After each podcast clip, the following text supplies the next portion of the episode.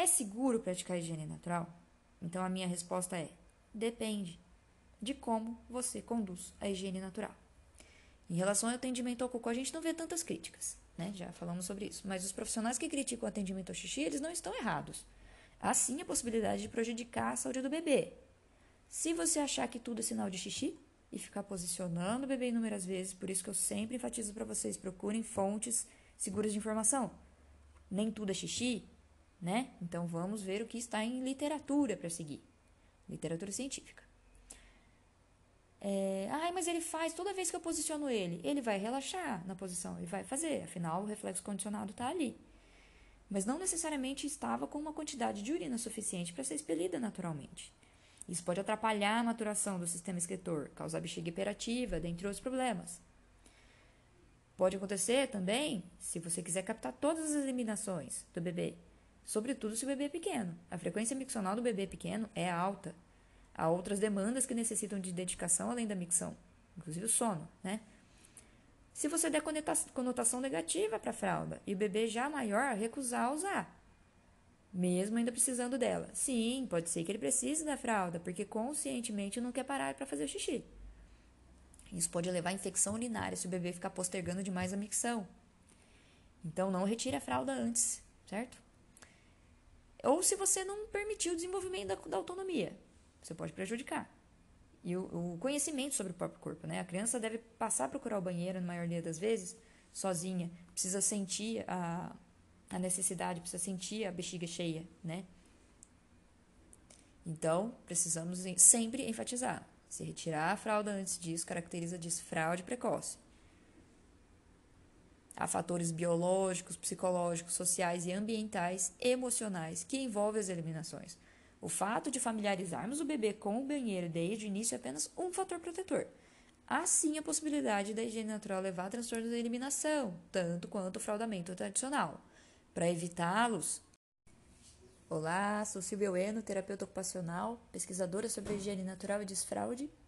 Esse é o episódio número 2 do podcast Higiene Natural, Pesquisa e Prática. Hoje eu vou falar com vocês sobre algumas críticas que a gente recebe, que a higiene natural recebe, e vou tentar esclarecê-las. Primeira de todas, que eu acho que é a mais frequente, higiene natural é desfraude precoce ou leva ao desfraude precoce? A higiene natural não é e não leva ao desfraude precoce. O desfraude precoce acontece quando os cuidadores residem, decidem tirar as fraldas de uma criança e acreditam que automaticamente a criança irá passar a usar o banheiro, sendo que ela não está preparada para isso, ou está apenas parcialmente preparada, pois o desfraude envolve tanto questões físicas quanto psicológicas, ambientais e sociais. O bebê sob a prática da higiene natural permanece de fralda até conquistar o próprio desfraude. Quando ele tiver, ele tiver condições biopsicológicas, ou seja, depois da aquisição do controle esfinteriano e da consciência corporal, depois do desenvolvimento cognitivo suficiente para entender o processo de usar o banheiro, que já lhe é familiar, né? E depois de manifestar o interesse em não usar mais as fraldas. Ou seja, a gente também passa pelo desfraude tradicional, né? A retirada das fraldas antes disso não é recomendada tanto na higiene natural quanto no uso tradicional das fraldas. Uma alternativa saudável para essa transição é o uso de cueca ou calcinha de treinamento, que é muito comum nos Estados Unidos, né? Elas são feitas de tecido impermeável que capta os, os escapes e é de fácil retirada pelas crianças. Então, seria uma alternativa para esse processo de transição entre parar de usar a fralda e começar a usar o banheiro na maior parte das vezes. Porém, o que vemos no Brasil, sobretudo, é que algumas famílias acabam fazendo o desfraude precoce, porque acreditam que por conseguirem captar todas as eliminações da criança, é, o desfraude já está consolidado. Mas não, o desfraude envolve autonomia e independência da criança. Enquanto a própria criança não vai por conta própria no banheiro, na maior parte das vezes em que ela precisa, não podemos consolidar esse desfraude. E o desfraude também envolve outros locais que a criança frequenta, não apenas em casa, mas também na escola, na casa dos avós, na rua, no parque, no shopping, todos os locais em que ela é, está inserida socialmente. Então, o desfraude consolidado precisa ser consolidado em todos os locais que a criança frequenta e com qualquer outras pessoas, outros cuidadores que estejam com esta criança. Então não adianta ela conseguir usar o banheiro só na presença da mãe, se ela não vai conseguir usar o banheiro na presença da, da educadora da escola, certo? Outra crítica que a gente recebe: higiene natural é condicionamento. Essa crítica se dá devido ao atendimento ao xixi na higiene natural, durante os momentos-chave, né? durante os padrões que são identificados pelos pais. Por exemplo, na hora de acordar, coloca a criança de cócoras para ela fazer xixi. Os pesquisadores consideram o atendimento ao xixi no início da prática, lá no início da prática, quando o bebê é pequenininho, como um reflexo condicionado a nível medular. Como que acontece? A criança, quando ela está na posição de cócoras, há aquele relaxamento natural do músculo pubo-retal e dos esfínteres, é, e através de um reflexo condicionado, a criança consegue liberar essa, esse xixi que porventura estava ali e não havia ido para a fralda ainda. E isso é a nível medular, não chega nem a, a nível cerebral. Porém, ao longo do desenvolvimento desse bebê, o córtex cerebral passa a ter o controle da micção. E essa crítica não se valida. Isso está no, nos últimos estudos, inclusive, sobre a higiene natural, um estudo de 2020. Então, o córtex cerebral vai assumir o controle e o reflexo condicionado não vai mais precisar ser utilizado né, na micção. A criança vai assumir o controle é, consciente da micção. Em relação ao atendimento ao cocô, essa crítica não tem fundamento. No condicionamento clássico, né, ou pavloviano, há um estímulo prévio para uma resposta posterior. Na higiene natural, o bebê evacua independentemente de ser posicionado ou não, sobretudo quando ele é pequenininho. O posicionamento não é um estímulo prévio, ele vem somente depois da identificação dos sinais. Quem guia o processo é o bebê e não o cuidador. O bebê evacua quando ele tem a necessidade, não na necessidade do, do cuidador. Chega a soar até um pouco ridículo, né? Mas enfim. É, gostaria de fazer uma observação com vocês. Um relato muito comum entre as famílias que eu atendo. O meu filho desfraldou do xixi, mas ele pede a fralda para fazer o cocô. Isso seria um condicionamento clássico? A criança necessita do estímulo prévio, né, da fralda ali, para uma resposta posterior, para ela conseguir relaxar e fazer o cocô. Seria esse um condicionamento clássico?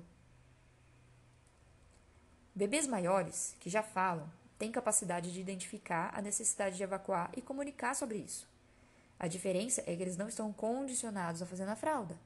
Bebês maiores condicionados à fralda não comunicam verbalmente porque sabem que não serão atendidos e porque para eles a fralda é a regra, né? Mas apresentam uma mudança de comportamento. Quem que nunca viu uma criança com aquela carinha de que está querendo fazer cocô? Portanto, podemos afirmar que a higiene natural ela evita o condicionamento à fralda. Por quê? Porque a criança ela já foi apresentada a outra maneira de fazer o seu cocô, né? ela não vai estranhar completamente aquele objeto, o penico ou o vaso sanitário. Então, portanto, a gente pode afirmar que a gente evita o condicionamento à fralda. Outra crítica que a gente recebe é que a gente pula etapas do desenvolvimento. E eu volto lá naquela outra crítica sobre o desfraude precoce. Não é para fazer desfraude precoce é para a criança passar pelo desfraude tradicional, tanto quanto as outras crianças que usaram fralda 24 horas desde o nascimento, né? Só de ter esse cuidado de esperar a criança ter autonomia e independência para tirar a fralda, essa crítica já não tem mais fundamento. Nós não pulamos etapas de desenvolvimento. Outra crítica. Estamos forçando os esfínteres da criança. Não, nós, nós não estamos, né? A gente foca no relaxamento desse esfíncter. Afinal, a posição de cócoras ela proporciona esse relaxamento natural. Mas então, por que é que nós recebemos tantas críticas? Inclusive, esse foi um dos motivos que me impulsionaram a pesquisar. Bom, a minha resposta, depois de estudar a fundo todos os artigos científicos sobre a prática e sobre os transtornos da eliminação, e depois de esclarecer dúvidas com especialistas, porque eu tenho uma equipe para tirar essas dúvidas. E eu tirei muitas dúvidas com eles. Elas, na verdade, são só mulheres.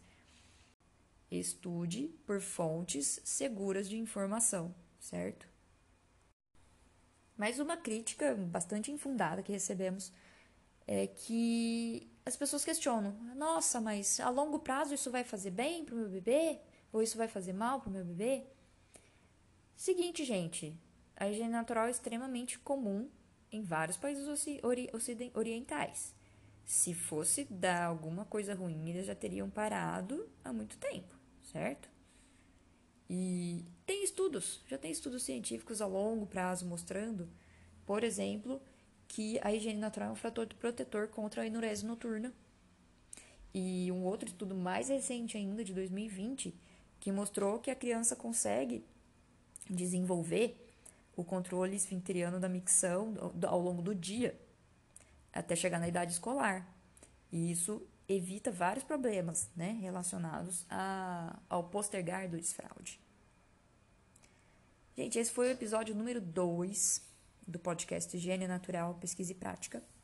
Se restou alguma dúvida, se restou alguma crítica aí que não foi esclarecida, podem me mandar lá no meu Instagram, que inclusive o meu Instagram mudou. higienenatural.pesquisa, tá bom? Qualquer coisa, só me procurar lá que eu esclareço. Obrigada, até mais!